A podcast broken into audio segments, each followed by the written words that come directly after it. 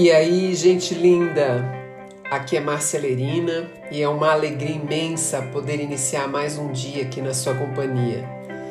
Seja muito bem-vinda, seja muito bem-vindo ao nosso podcast, que é um ambiente de troca, de reflexão para fazermos um dia na mais alta energia. Respira fundo, põe um sorriso nesse rosto e bora pro episódio de hoje.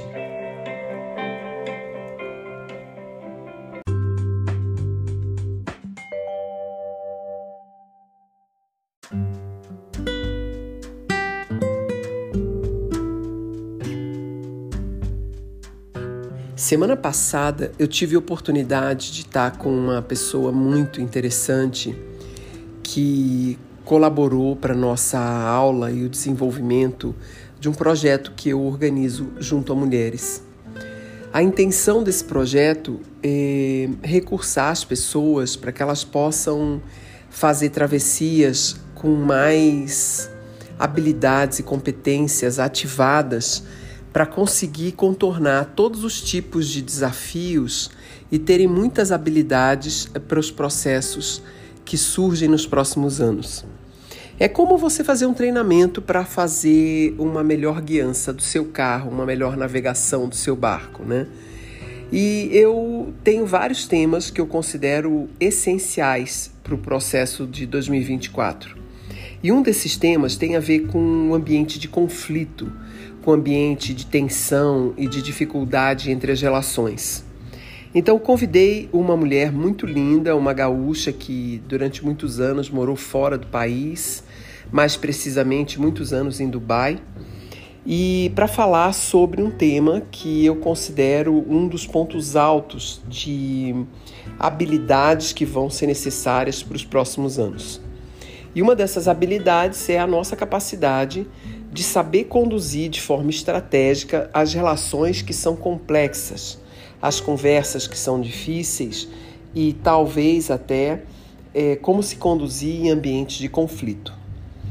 E uma coisa que já de início ela trouxe e que mexeu muito com todas nós mulheres que estávamos é, ouvindo e apreciando esse momento foi que ela começou nos dizendo assim, de maneira geral, numa discussão, as pessoas têm uma tendência a achar uma certa fração de responsabilidade em situações que estão em alta complexidade.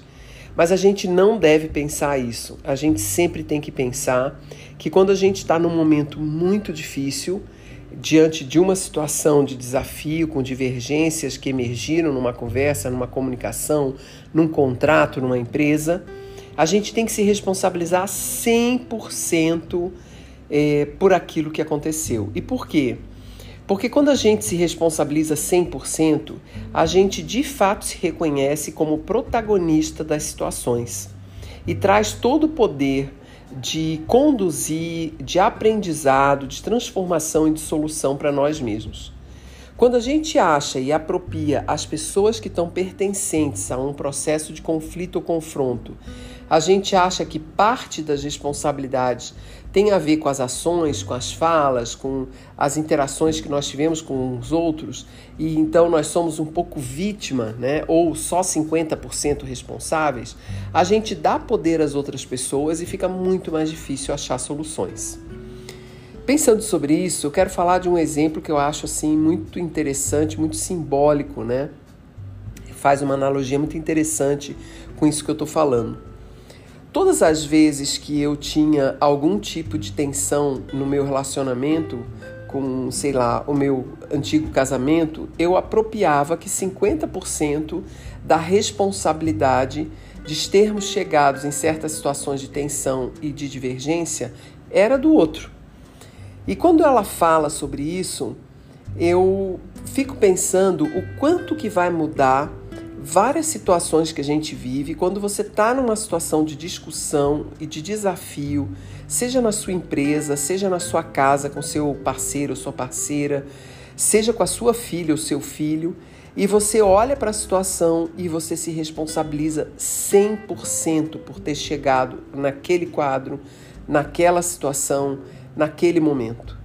E quando você faz isso, automaticamente você traz todo o poder de harmonizar e de equilibrar o assunto para você, independente das pessoas que estejam envolvidas no que está acontecendo. E essa sensação de ter o poder de transformação de uma realidade estabelecida, ela é muito enriquecedora. Ela possibilita a gente a dar um passo para trás e lembrar de qual foi o objetivo que nos uniu àquela pessoa, que nos trouxe aquele líder, que estrutura aquela família. E a gente se recompõe no propósito da nossa posição, na função que nós temos dentro das relações que a gente está vivendo. E a gente muda completamente o tom da nossa voz, a gente muda completamente a nossa interação com o outro e a gente se responsabiliza por ser gestores em busca da paz, em busca de uma comunicação mais gentil, em busca de uma, uma visão né, de entendimento mais profunda e até mesmo de uma escuta mais empática. Eu não sei como você se conduz hoje, mas eu venho sinalizando e de forma muito enfática a importância de a gente ter inteligência emocional, da gente ter habilidade de não levar para aspectos pessoais ou de julgamento qualquer comunicação que venha do ambiente externo, porque isso vai facilitar muito a nossa condução em todas as nossas relações nos próximos anos. Nós precisamos muito na Terra cada vez mais as relações se pautem pela amorosidade, pela generosidade, pela cooperação, pelo reconhecimento de que o outro espelha você e se a relação está ruim, isso significa que em algum lugar de você mesmo as coisas não vão bem. Então não permita que uma situação emitida pelo outro você olhe como se você não tivesse responsabilidade ou processo criativo.